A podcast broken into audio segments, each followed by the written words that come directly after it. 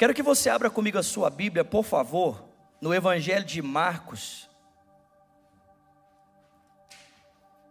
Evangelho de Marcos, capítulo de número 1. Marcos, capítulo 1, versículo de número 21. Marcos 1, verso 21. Eu quero falar com você nesta manhã sobre o seguinte tema: não se distraia. E eu não combinei nada com o pastor Marcelo, nem com o pastor Jason. Mas irmãos, é impressionante como o Espírito Santo, ele testifica, amém? E à medida que ele se move, ele então vai colocando os seus desígnios, os seus propósitos no nosso coração. Então, quando o pastor Marcelo subiu aqui, ou o pastor Jason subiu aqui e começaram a falar, eu falei, gente, não é possível. Marcos 1, verso 21 diz assim: eles foram para Cafarnaum, e logo chegou o sábado, e Jesus entrou na sinagoga e começou a ensinar. Todos ficaram maravilhados com o seu ensino, porque ele lhes ensinava como alguém que tem autoridade, e não como os mestres da lei.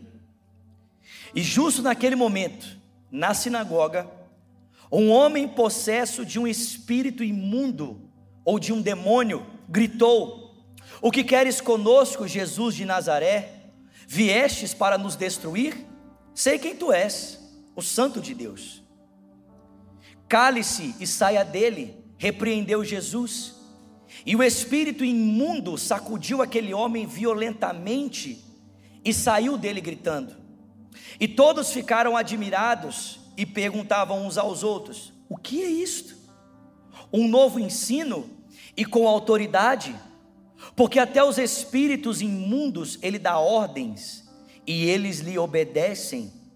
E a notícia ao seu respeito se espalharam rapidamente por toda a região da Galileia. E logo que saíram da sinagoga, foram com Tiago e João à casa de Simão e André.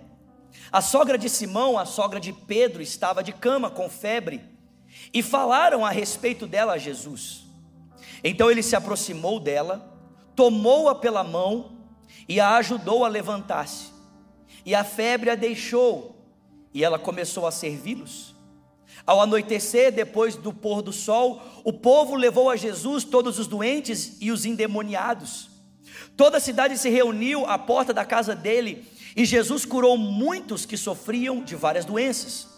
Também expulsou muitos demônios. Não permitia, porém, que estes falassem, porque sabiam quem ele era. E de madrugada, quando ainda estava escuro, Jesus levantou-se, saiu de casa e foi para um lugar deserto, aonde permaneceu orando. Pai, nessa manhã queremos mais uma vez ouvir a tua voz.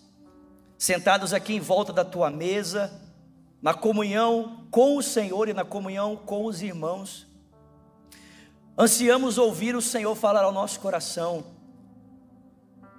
porque a tua palavra nos ensina, Pai, que somente o Senhor e o teu filho têm palavras de vida eterna. Quando o Senhor nos fala, como foi dito aqui tão bem, a tua palavra nos liberta, tua palavra nos transforma. É o conhecimento da verdade que gera em nós mudança de vida. Então, Pai, queremos ouvir a tua voz mas queremos ouvir a tua voz com o coração aberto, com o coração inclinado, ouvidos inclinados, coração disponível. Não queremos apenas que a tua palavra alcance a nossa mente, queremos que a tua palavra encontre espaço no nosso coração, nos nossos pensamentos, sentimentos, nos desejos mais profundos da nossa alma, para que ela possa transformar a nossa vida e nos fazer pessoas mais parecidas com o teu filho. Pedimos isso ao Senhor em nome de Jesus. E quem crê, diga amém. Eu não sei se você já pesquisou alguma vez a definição da palavra distração no dicionário. Eu pesquisei e eu queria trazer para você a definição dessa palavra distração. Distração significa ato ou efeito de distrair ou distrair-se, falta de atenção, alheamento, abstração, digressão, desvio, esquecimento, falta de reflexão, diversão, entretenimento, divertimento e separação. Ou seja, quando uma pessoa está distraída, ela pode estar em falta de atenção, ela pode estar alheia ao que está acontecendo, ela pode estar abstraindo, ela pode estar refletindo a respeito do que passou e perdendo então a realidade presente, ela pode estar se desviando de uma realidade, ela pode estar se esquecendo, ela pode estar sem reflexão a respeito do momento presente, ela pode estar se divertindo ou ela pode estar se apartando da realidade. Eu acho muito interessante porque se eu pudesse aqui a partir dessa definição é, mostrar para você duas formas de distração que são muito tóxicas, porque existe a distração que é saudável, amém, irmãos? Aquele momento que a gente para um pouco para esfriar a cabeça, para trazer refrigério para as emoções, abastecer o tanque emocional, e essa distração é muito saudável. Aquele momento que você para e vai fazer um passeio com a sua família, ou que você assiste juntamente com a sua família uma série ou um bom filme, isso é uma diversão, isso é uma, uma distração saudável. Agora, existem dois tipos de distração que eu e você deveríamos evitar completamente na nossa vida.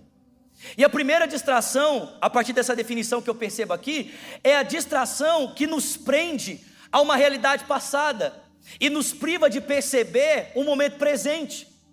São pessoas que ficam presas demais ao passado e não conseguem, por essa, essa prisão ao passado, perceberem a bondade do tempo presente. E uma outra distração que é terrível é quando nós projetamos o futuro demais, estamos presos ao futuro e esquecemos de construir esse futuro no tempo presente. Muitos de nós estamos distraídos, não porque queremos de alguma forma abastecermos o tanque emocional, mas estamos distraídos por quê? Porque estamos presos demais ao passado. Talvez o dilema do tempo presente, talvez a situação presente seja tão intensa e difícil para você, que é mais fácil viver do passado que foi bom do que construir um presente melhor. E você então fica ali digre, é, digredindo, é isso, né? Não, quando a gente faz digressão. Então, fazendo digressão, voltando ao passado, e esquece. Não, não é regressão, gente. É quando a gente fica refletindo mesmo. É, é, acho que é uma coisa assim. Mas a gente fica preso ao passado. E esquece de transformar a realidade que temos agora. Ou quando nós estamos com tanta expectativa do futuro, que o nosso coração se prende a, a Ele e não conseguimos reconhecer a graça do tempo presente. Por que eu estou dizendo isso para você? Eu estou dizendo isso para você porque, ainda que a gente não consiga perceber imediatamente na leitura da porção que acabamos de ler do texto sagrado, é exatamente assim que Israel estava quando Jesus apareceu. Israel estava distraído. E a distração de Israel tinha a ver com essas duas realidades.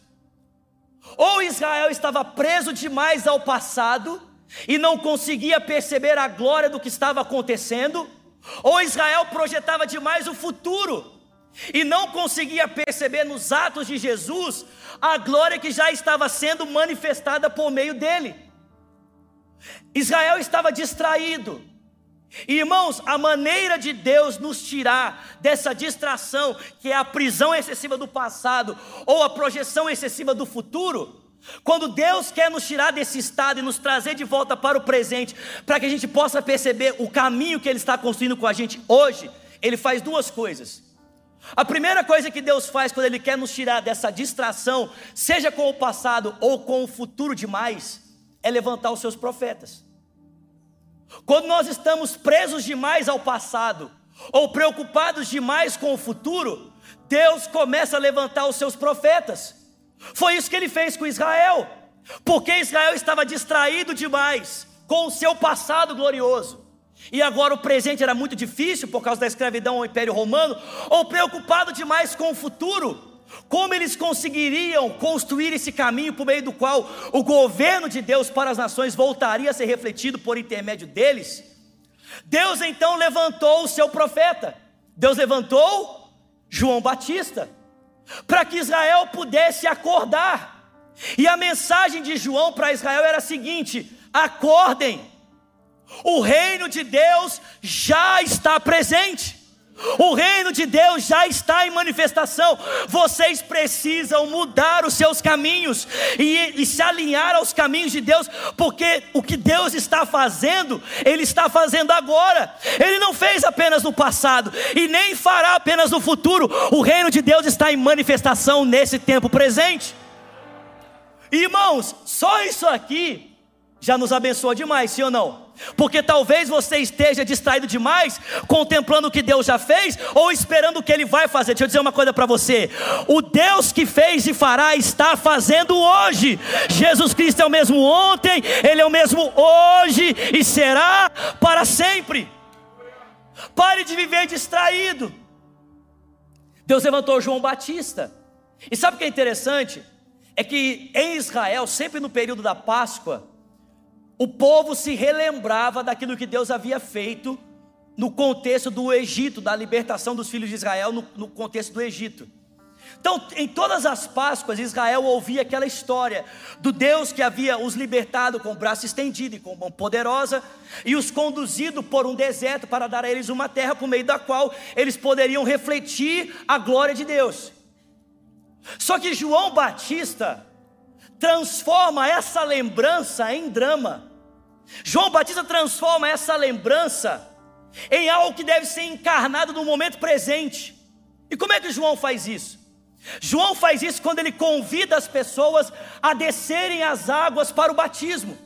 Ao invés das pessoas ficarem apenas se lembrando do que Deus havia feito, João diz: não, vocês precisam entender que Deus está fazendo agora, e é possível participar do que Ele está fazendo. E como você pode fazer isso? Desça as águas, abandone as distrações com o passado, ou a demasiada preocupação com o futuro, e participe do que Deus está fazendo hoje, participe do que Deus está fazendo agora.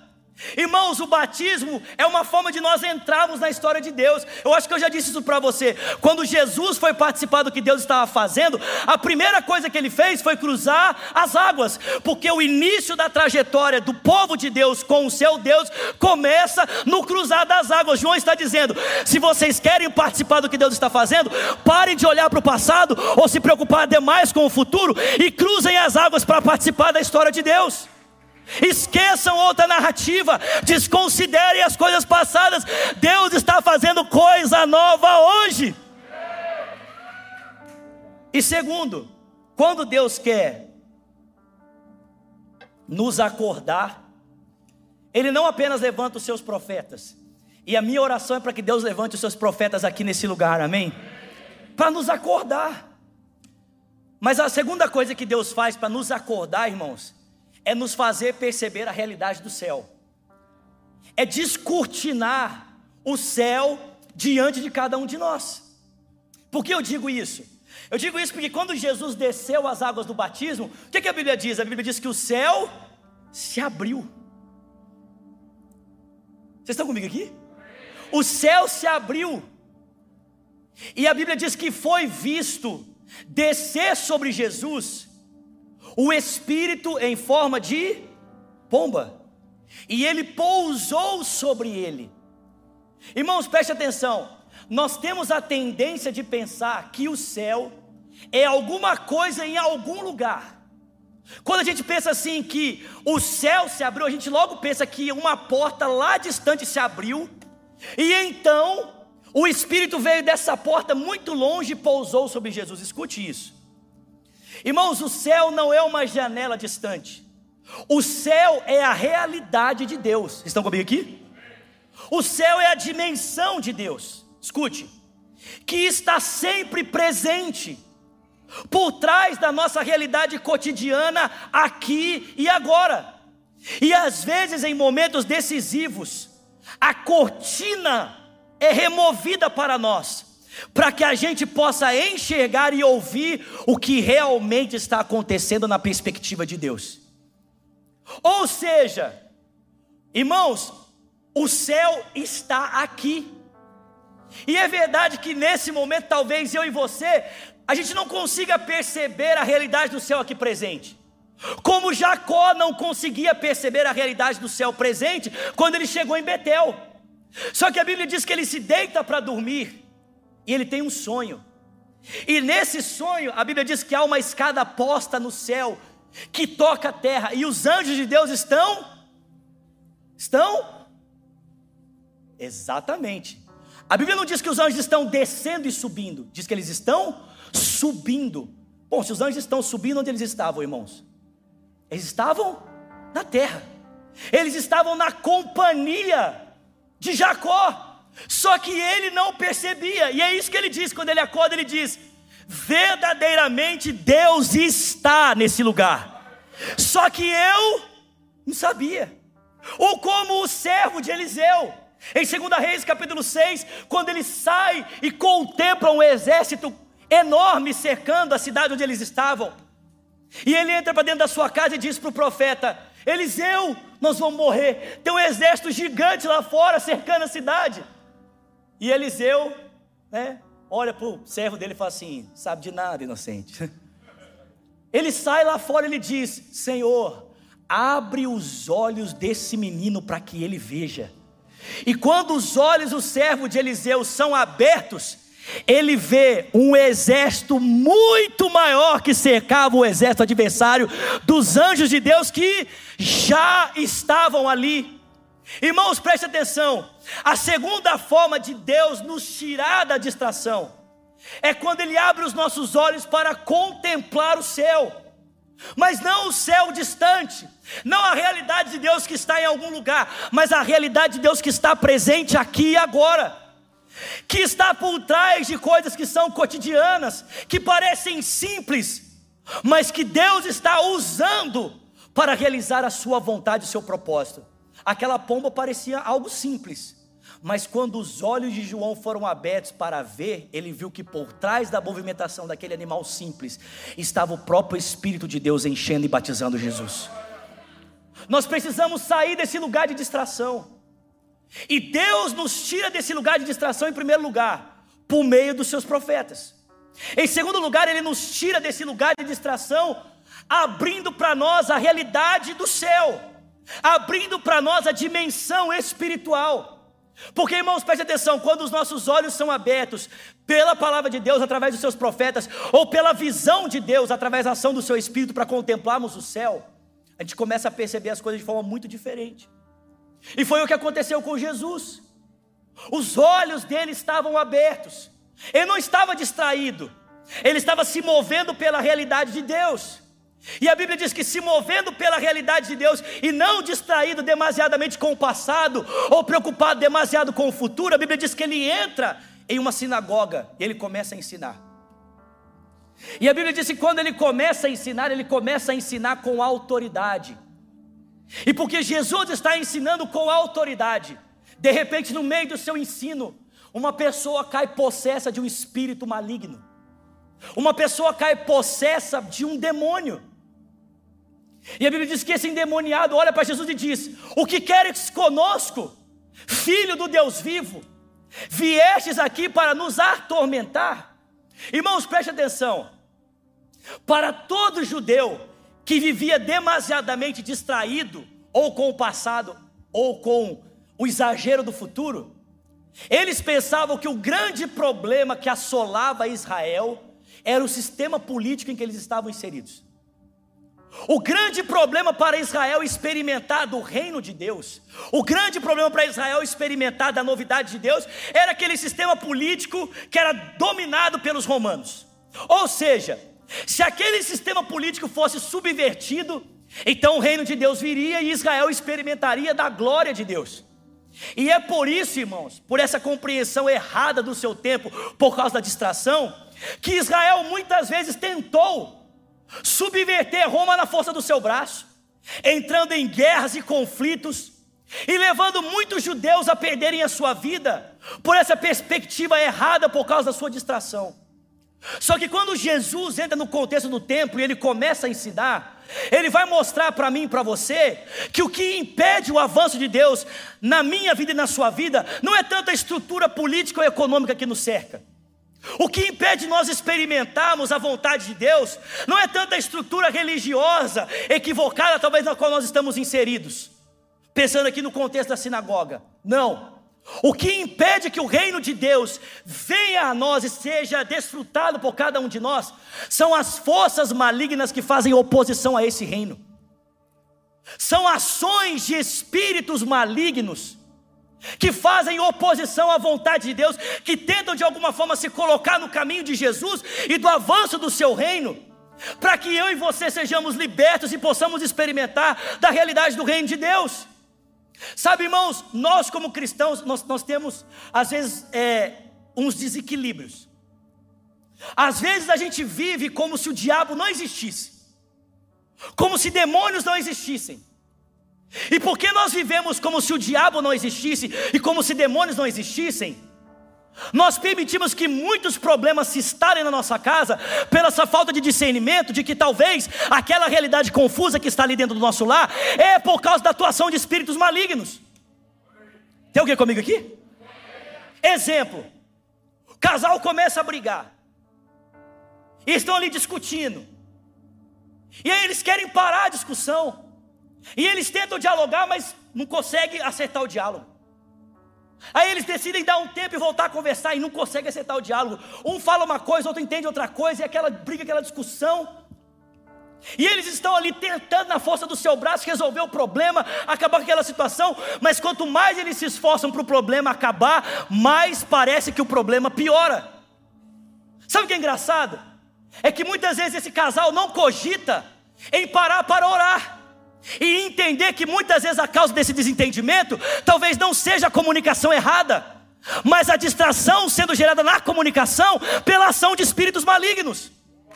Ah, pastor, mas o diabo não tem poder para agir na minha casa. Meu irmão, preste atenção, não sei se você entendeu, mas o diabo estava agindo no contexto do culto. Ele estava agindo no contexto da celebração da reunião. É possível que o espírito maligno tente me influenciar para eu me tornar uma pessoa arredia a Virgínia. E a gente ficar discutindo e brigando e não chegar a lugar nenhum até que a gente entenda que a melhor solução para a nossa família é a sua desintegração do que a reconciliação por meio da oração do poder do Espírito Santo. É possível.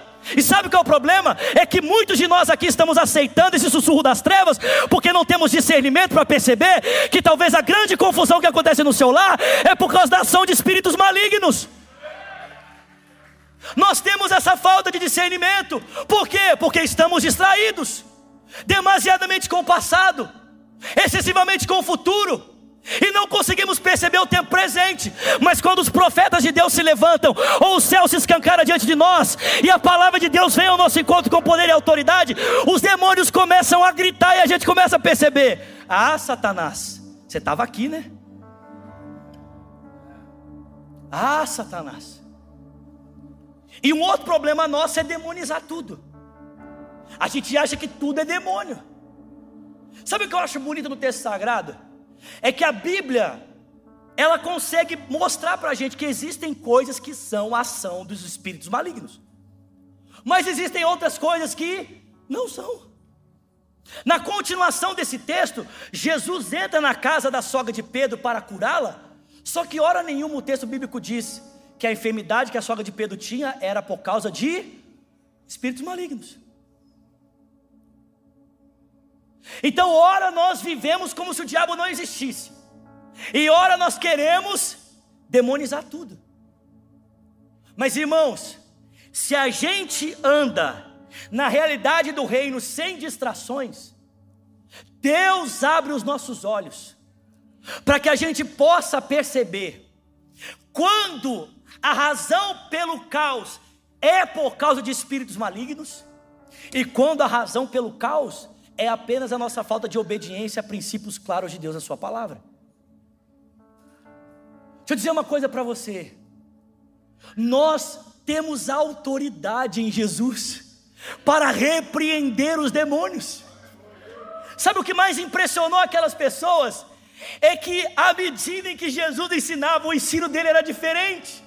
Ele tinha autoridade para ensinar, e quando esse demônio se manifestou, ele disse abertamente para ele: sai desse homem, e a Bíblia diz que aquele espírito maligno saiu por causa da autoridade de Jesus.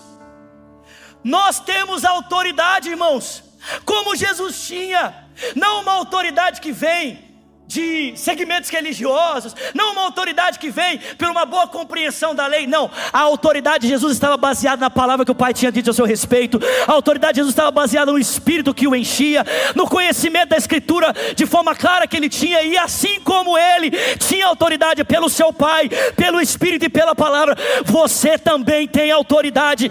Em nome de Jesus, eu te digo essa manhã: levante-se na sua casa e coloque aqueles demônios para correr da vida dos seus filhos, dos seu casamento, do contexto do seu lar, porque você tem autoridade.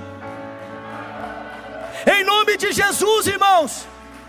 Nós não podemos ser negligentes. Há uma guerra espiritual, há uma batalha espiritual. Existem demônios que querem tentar destruir a sua vida. E não fique pensando que o ambiente religioso vai impedi-los de tocar você. Isso não existe. Só tem uma coisa que impede um demônio de tocar na sua vida: é a autoridade que Deus deu a você em Cristo Jesus, sendo exercida pelo poder do Espírito Santo.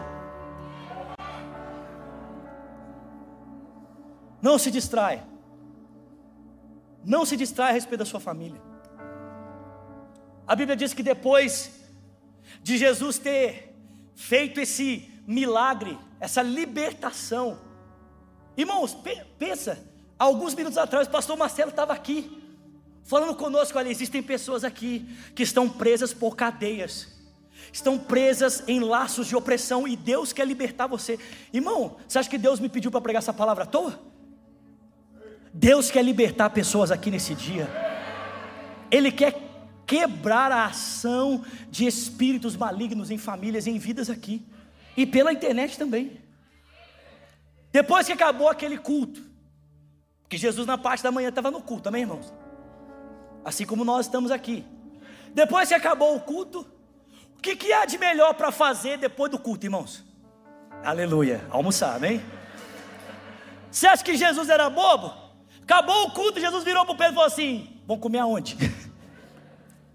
Aí o Pedro falou assim: Jesus, minha sogra faz um frango quiabo celestial. Aleluia. Uma carne moída com abobrinha que vem do céu.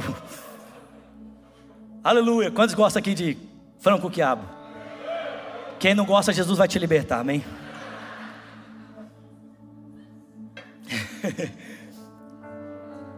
Vocês estão comigo aqui? Só que a Bíblia diz que quando eles chegaram na casa da sogra de Pedro para filar o almoço, aliás, irmãos, vira para o irmão que está do sofá me chama para almoçar hoje. Fala deixa eu filar a boia lá na sua casa.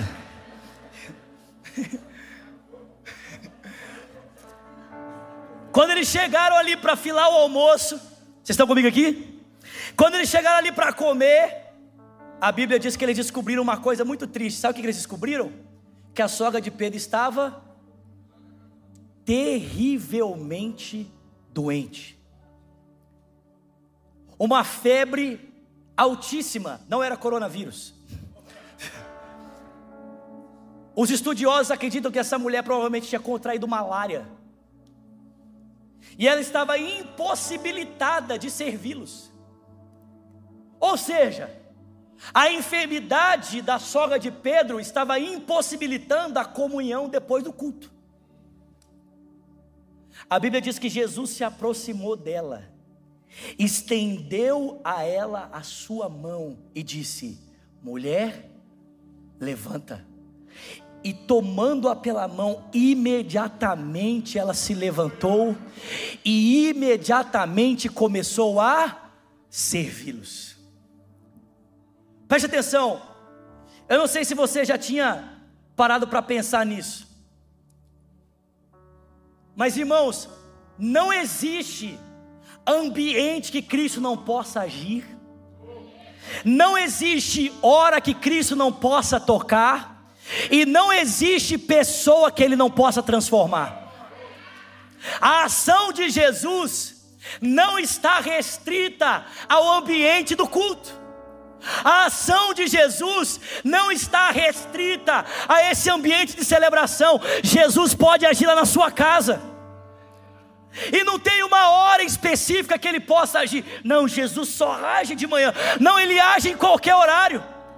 E não existe pessoa que ele não possa tocar. Irmãos, em nome de Jesus. Às vezes nós temos aquela impressão assim, não, Deus age de forma muito poderosa aqui no ambiente da celebração, é tão diferente. Não é diferente não, porque o mesmo Jesus que está trabalhando aqui pode trabalhar na sua casa. Em qualquer hora e com qualquer pessoa.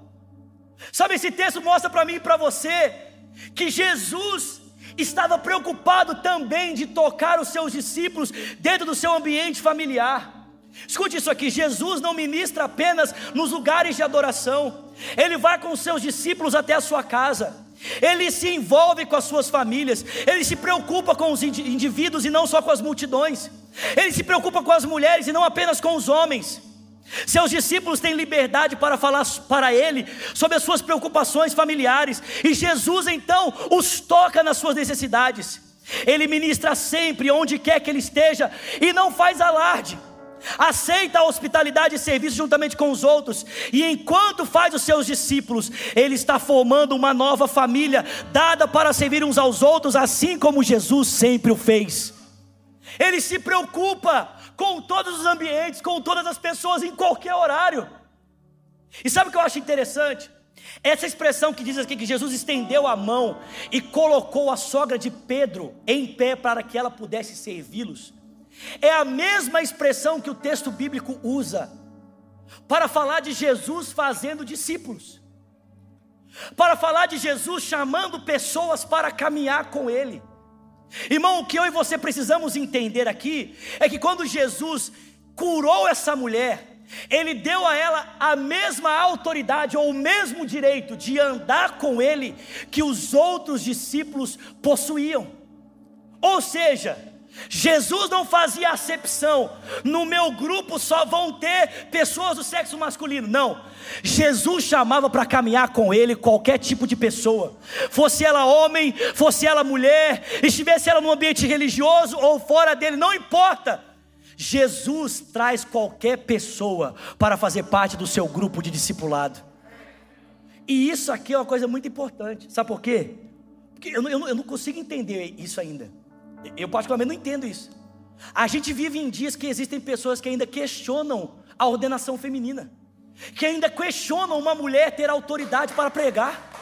Como é que a gente pode questionar a autoridade de Jesus sobre uma mulher para ela pregar, para ela pastorear, para ela liderar um GC, para ela conduzir o louvor, seja lá o que for, quando Jesus está colocando mulheres no grupo de discipulado e dizendo para elas: Eu curei você e porque eu te curei, agora você tem autoridade para servir, porque eu fiz algo na sua vida, você tem autoridade para ministrar a outras pessoas. Jesus cura pessoas em qualquer lugar, Ele cura pessoas em qualquer hora, e não importa quem essa pessoa seja. E quando ele o faz, ele faz para que essas pessoas adquiram autoridade para andar com ele, para servi-lo. Nós não podemos andar distraídos. Às vezes a gente sai do ambiente do culto e pensa que a manifestação de Deus acabou. A gente sai da igreja, não é, o, o culto ficou aqui. Meu irmão, o culto é a sua vida. Você é um templo ambulante. Alguém pode dar uma glória a Deus por isso? Você é uma igreja ambulante. Você é uma igreja com pernas. Um templo que se desloca. Amém, queridos? Nós somos pedras vivas formando um templo para a habitação do Espírito. A questão não é se você cultua ou não, é o que você cultua. A questão não é se você adora ou não, é o que você adora, porque talvez enquanto você está aqui, você está muito focado em Jesus, mas quando você sai daqui, o seu foco se perde, se, se distrai. Deixa eu dizer uma coisa para você: ande focado, não se distraia, porque quando você entra na sua casa, Jesus está com você, quando você entra no seu trabalho, Jesus está com você, quando você anda pela rua, Jesus está com você, por quê? Porque não tem lugar que Ele não possa agir, não existe hora que Ele não possa tocar, e nem pessoa que Ele não queira transformar, Jesus age em qualquer lugar, então não se distraia. E por último, para nós encerrarmos aqui, O texto bíblico diz que, então, após curar a sogra de Pedro, a Bíblia diz que a fama de Jesus já estava correndo às cidades vizinhas e à cidade de Cafarnaum. E após o almoço, né, e aquela seresta do almoço, a Bíblia diz que de tarde, Jesus então começou a curar enfermos e a expulsar demônios. Então de manhã ele estava no culto. Na hora do almoço curou a sogra de Pedro. No final da tarde curava enfermos e expulsava demônios. O dia de Jesus foi intenso, concorda comigo? Só que antes de dormir, a Bíblia diz que ao invés de estar demasiadamente cansado, estafado por causa das várias pessoas que ele tinha tocado, ao invés de Jesus procurar a cama, a Bíblia diz que Jesus procurou um lugar sozinho para que ele pudesse orar. Irmão, se você e eu não queremos nos distrair, esse é o lugar que eu e você precisamos frequentar sempre. Porque o lugar aonde Deus nos faz permanecer conectados com Ele, para que a gente não perca de vista o que Ele está fazendo é o lugar da oração, para que Jesus não se perdesse nas demandas da multidão, aleluia, para que Jesus não se perdesse na glória das pessoas que agora o conheciam e o seguiam, para que Jesus não se perdesse e, não fosse levado por uma expectativa que não era aquela que o pai tinha ao seu respeito, o que, que ele fazia? Ele orava, ele permanecia conectado com o seu pai, para que pudesse saber exatamente o que o pai esperava dele, o que o pai desejava dele, o que o pai queria dele. Irmãos, preste atenção. Muitos de nós, né, o pastor André tem uma, frase, uma frase que eu gosto muito. O pastor André fala o seguinte: que nós devemos dormir, né, cansados, mas não frustrados. A pergunta é: quando é que a gente vai dormir frustrado?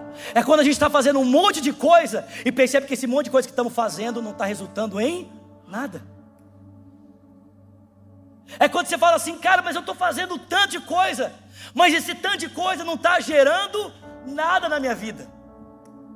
Pastor Márcio fala que ativismo ministerial, uma pessoa que é, é, ativista demais no ministério, é igual o cachorro correndo atrás do rabo. Ou seja, está ali se esforçando para nada. Talvez você esteja extremamente frustrado. Você fala assim, mas eu faço tanto e nada acontece. Talvez perdido em tantas demandas, em tantas urgências. Talvez fazendo tanto até para suprir expectativas que as pessoas têm ao seu respeito.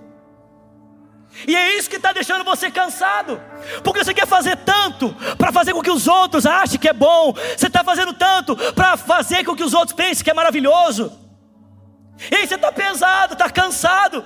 Jesus disse para você: Vinde a mim, todos vós que estáis cansados e sobrecarregados, e eu vos aliviarei. Tomai sobre vós o meu fardo que é leve, o meu jugo que é suave, e aprendei de mim que sou manso e humilde de coração, e você vai alcançar descanso para a sua alma.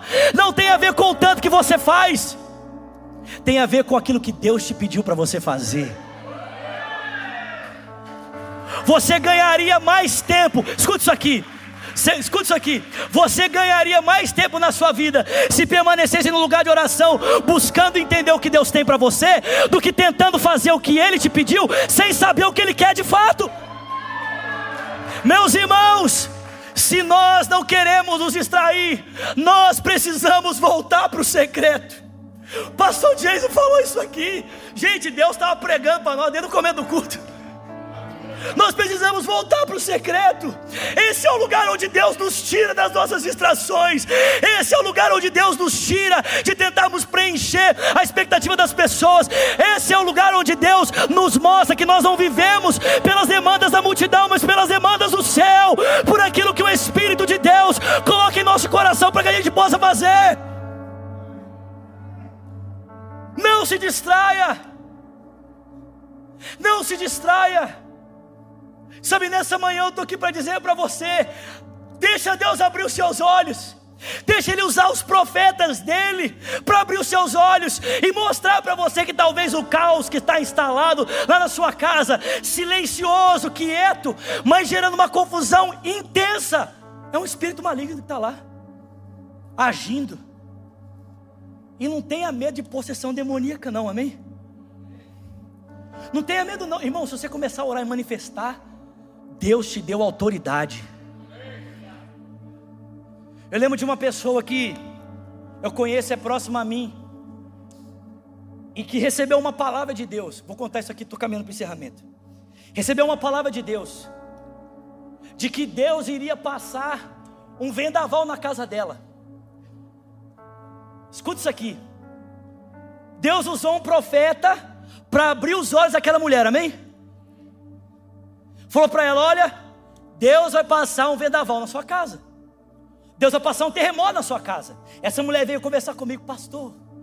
Eu recebi uma palavra hoje de que Deus vai passar um terremoto na minha casa, um vendaval, isso é coisa boa, né? Eu falei, ora minha filha, ora muito. E essa mulher começou a orar e buscar Deus intensamente em oração, em jejum. Ela me contou que muitas vezes, quando ela dobrava os joelhos para orar dentro do seu quarto, ela ouvia coisas andando no guarda-roupa.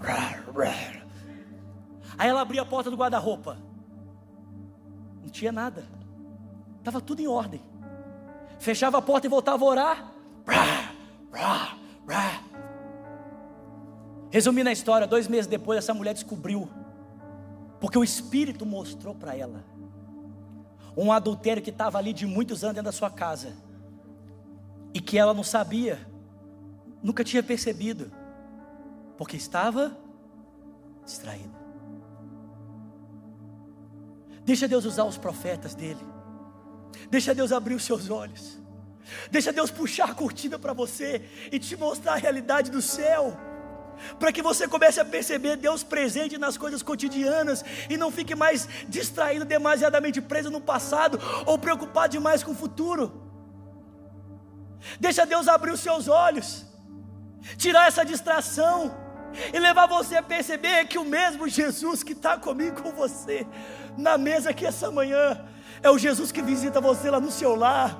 É o Jesus que visita você lá dentro da sua casa. É o Jesus que acompanha você quando você entra no quarto dos seus filhos para orar por eles.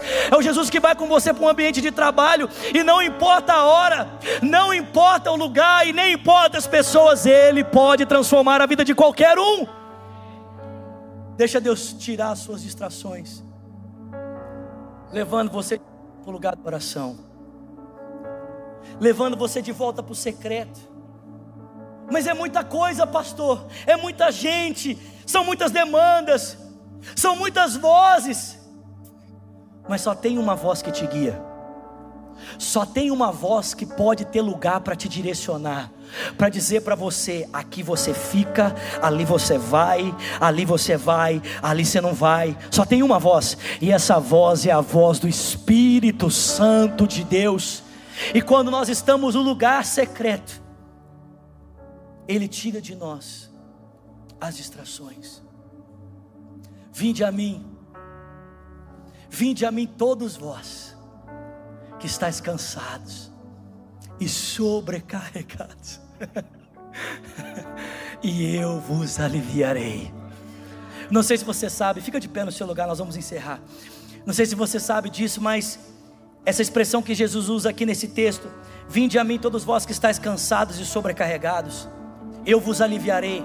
Tomai sobre vós o meu fardo que é leve, o meu jugo que é suave. Tem alguém sendo abençoado aqui essa manhã? Essa expressão que Jesus usa para falar do fardo, uma das formas de entender essa questão a gente sabe que era aquele instrumento que se colocava sobre um animal para amansar um animal mais revoltado. O jugo também era isso. Mas o jugo também pode ser entendido como um conjunto de ensinos, uma proposta de vida. Quando um rabino começava a transmitir os seus ensinos para um discípulo, o nome que se dava a esse conjunto de regras e vida que levava essa pessoa a viver se chamava jugo. Talvez você está aqui muito pesado e muito cansado, porque você está vivendo debaixo do jugo errado. O jugo que está sobre você não é o jugo de Jesus. O jugo de Jesus é leve. O jugo de Jesus é suave. faz você se tornar manso e humilde de coração. E sabe o que é o final disso? Você encontra descanso. Descanso para sua alma. Deus quer nos tirar das distrações. Ele quer nos livrar das distrações. E Ele abre os nossos olhos por meio dos seus profetas. Ele abre os nossos olhos quando Ele puxa a cortina. Abre os nossos olhos. Abre os nossos olhos para perceber a realidade espiritual, a ação de espíritos malignos.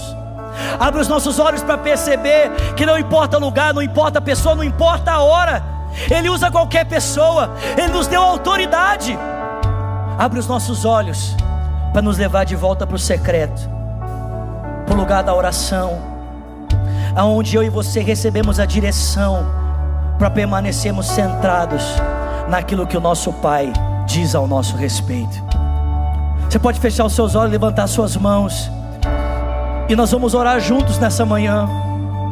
Vamos lá, levante as suas mãos ao Pai Celestial e peça a Ele nesse dia: abre os meus olhos, Senhor. Abre os meus olhos, eu quero ver. Peça a Ele, livra-me das distrações.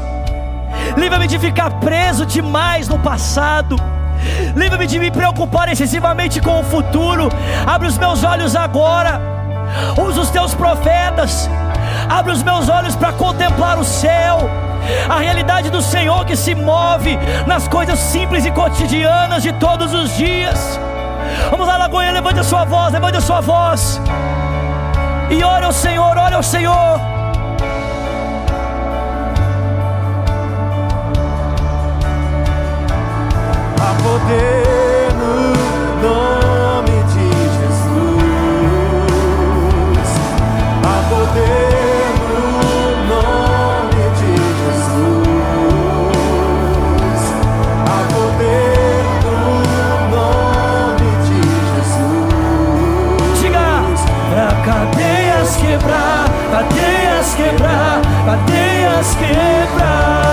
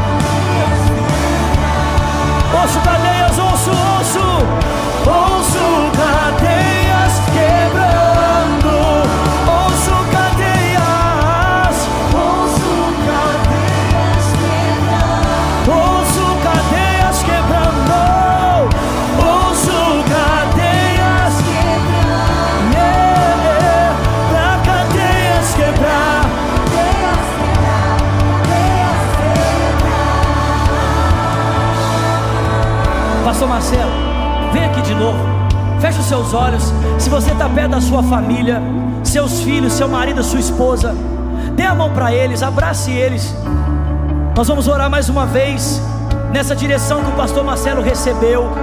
Eu creio que a libertação que Deus quer gerar aqui nesse dia, aqui nesse auditório ou pela internet, eu creio que demônios serão expulsos aqui nessa manhã pessoas serão curadas de opressões malignas, enfermidades que estão sendo geradas no seu corpo pela ação de espíritos malignos serão desfeitas agora, em o nome de Jesus, na autoridade que há no poder do Espírito Santo. Vamos Goiânia, ore, ore nesse dia. Sim, Deus, vamos movendo nessa direção. O teu Espírito é aquele que está aqui para quebrar as cadeias. Os anjos do Senhor, Deus abre os olhos, abre a visão, mostra que mais são aqueles que estão conosco agora do que aqueles que estão no mundo. Senhor, em nome de Jesus, quebra toda a cadeia. Senhor, visita mesmo os lares aqui representados. Vai destruindo, Senhor. Abra a porta, entra em casa, troca as vestes, liberta aquelas famílias, liberta o encarcerado, o aprisionado, o que está arraigado. Senhor, vai libertando, vai tocando aquele ente querido que está doente, vai repreendendo espírito de enfermidade. Nós te repreendemos agora em nome do Senhor Jesus. Espírito de miséria, nós declaramos: saia, saia, saia agora em nome de Jesus. Todo espírito de escravidão nos vícios vai saindo agora. Você foi revelado pelo poder de Deus. Nós estamos te vendo. Vício da pornografia, vício das drogas, vício da bebida, vício da bebida da fofoca. Sai agora, em nome de Jesus, amarrado pelo poder do sangue do Cordeiro. Vício da distração, distração, vai embora agora. Você não tem poder sobre o povo de Deus, você não pode nos distrair. Os nossos olhos estão firmes no Autor e Consumador da nossa fé que em troca da alegria que lhe estava proposta, ele suportou a cruz para que nós pudéssemos ficar com o nosso olhar firme no Senhor. Cai agora as vendas dos olhos, arranque as escamas e mostra, Deus, o teu poder neste lugar. Mas quando entrarmos no carro, quando estivermos em casa, quando visitarmos o nosso trabalho, venha do alto da cabeça, pelo sangue de Jesus que tem poder e nos liberta pela tua graça e pelo teu mover em nome de Jesus. Coloque as suas duas mãos no seu coração e nós vamos orar juntos. Tem alguém comigo aqui? Gente, é uma manhã de libertação, amém? Não sei se você já lutou uma guerra espiritual, mas você está nela agora, nessa hora, em nome de Jesus. Põe a sua mão no seu coração e você vai orar comigo dizendo: Pai, diga nesse dia, eu rejeito na minha vida toda ação de espíritos malignos. Diga na minha mente, nas minhas emoções, diga no meu corpo, na minha casa, em meu trabalho. Diga eu rejeito, eu digo agora. Vamos juntos, igreja. Diga eu digo agora. Sai em nome de Jesus. Diga sai em nome de Jesus. Diga eu sou livre. Diga eu sou livre. Eu sou livre.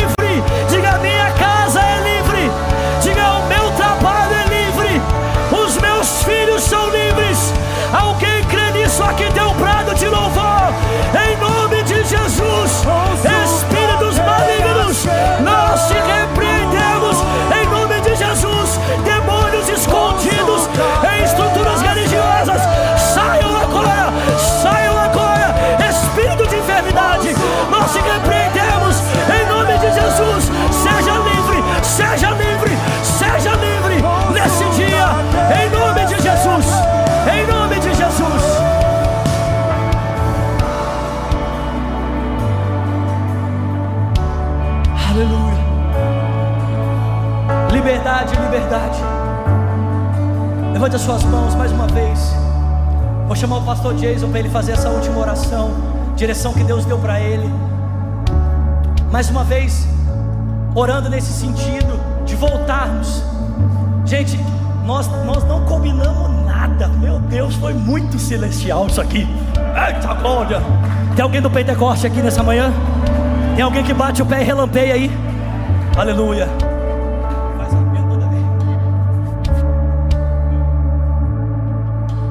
A gente não precisa falar mais nada, né? Eu tenho certeza que o Senhor escolheu essa manhã para você. Se você trouxe alguém, se você tem um convidado aí, eu quero que você agora olhe nos olhos dessa pessoa e chame ela, fala para ela, vamos lá na frente. Esse é o dia que o Senhor escolheu para você. Esse é o dia que o Senhor escolheu para salvar você. Esse é o dia que o Senhor escolheu para que você volte para a casa do Pai. Aquilo que te prendia já não te prende mais, aquilo que estava prendendo os seus pés, aquilo que estava prendendo você de vir aqui à frente.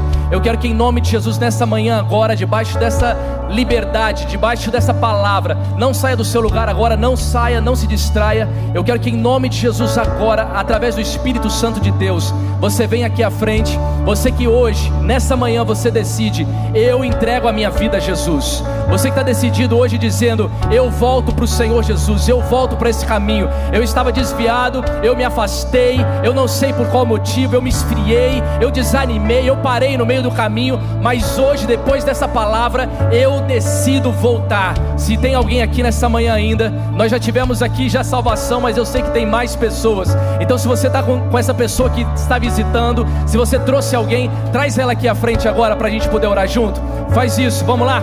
Isso, traz ela aqui à frente. Em nome de Jesus, pode vir, pode vir junto. Pode vir junto. Aonde mais? Aonde estão as pessoas que essa manhã decidem voltar para Jesus?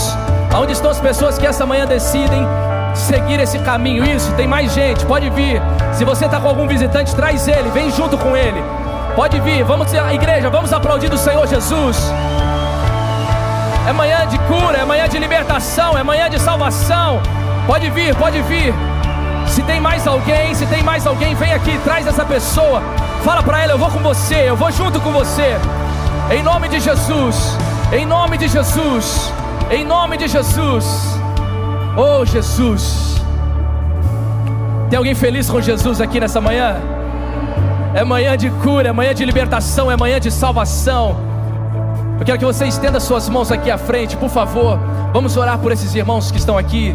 Se você ainda está no teu lugar aí, se ainda tem alguma coisa, alguma cadeia te prendendo aí, em nome de Jesus, meu irmão, eu declaro: seja livre agora, seja liberto em nome de Jesus. Se tem alguma corrente prendendo os seus pés, trazendo timidez, vergonha, tentando te impedir de estar aqui à frente, eu declaro agora: seja livre em nome de Jesus, seja liberto agora em nome de Jesus. Eu vejo ainda cadeias sendo quebradas. Eu vejo ainda grilhões sendo desfeitos dos seus pés, te impedindo de vir aqui à frente. Se em nome de Jesus, se você é essa pessoa, vem aqui agora, porque nós queremos orar por você. Nós queremos liberar sobre a sua vida a cura, a libertação e a salvação. Em nome de Jesus, tudo isso que nós estamos vivendo não tem sentido se você não for salvo hoje, se você não entregar a sua vida definitivamente a Jesus. Se tem mais alguém, vem aqui, porque nós queremos orar junto com você. Pai, eu oro, meu Deus, nessa manhã isso. Pode vir, tem mais uma família vindo aqui. Glória a Deus, glória a Deus, glória a Deus. Pastor Marcelo está dizendo aqui que existem algumas pessoas que estão presas no passado. Você está preso numa religiosidade, você está preso em algo que você diz: olha, no meu passado eu sofri, a igreja me fez sofrer, pastores, líderes religiosos me fizeram sofrer. Eu quero que você entenda isso hoje. Você não está vindo para uma religião, você não está vindo aceitando a palavra de um pastor ou de um líder religioso, você está vindo para o caminho, aquele que é a verdade, aquele que é a vida. Jesus Jesus Cristo.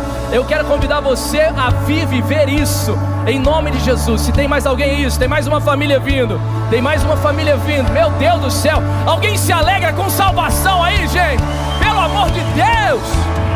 Uh! Oh Jesus! Glória a Jesus! Vamos lá, estenda suas mãos aqui à frente, Pai. Nós liberamos em nome de Jesus os céus e nós declaramos, Senhor, em nome de Jesus. Essa é uma manhã que o Senhor escolheu. E por isso nós nos alegramos, por isso nós estamos em festa, porque essa manhã o Senhor escolheu para libertar os cativos, salvar os oprimidos, e nessa manhã nós, como igreja do Senhor, recebemos os nossos irmãos que hoje decidem viver uma nova vida. Você que está aqui à frente, diga comigo: Senhor Jesus, eu entrego a minha vida e o meu coração a Ti. Eu declaro com a minha boca e com o meu coração, eu creio que Jesus é o meu Senhor e suficiente Salvador, para a glória de Deus Pai. Amém, amém, amém. Glória a Deus. Olha só, vocês já viram que nessa manhã Algumas pessoas aqui já foram salvas, mas o Senhor escolheu essa manhã por você também. E é por isso que você chora, porque Deus escolheu essa manhã para você. E a Bíblia diz que existe uma festa no céu. E quando tem festa no céu, tem festa na Lagoinha Orlando também. Então, olha só, nós vamos contar até três. E quando contarmos até três, eu quero que vocês se virem e conheçam a nova família de vocês. Pode ser? Vamos lá? Vamos junto, igreja? Vamos lá? Vai! Um,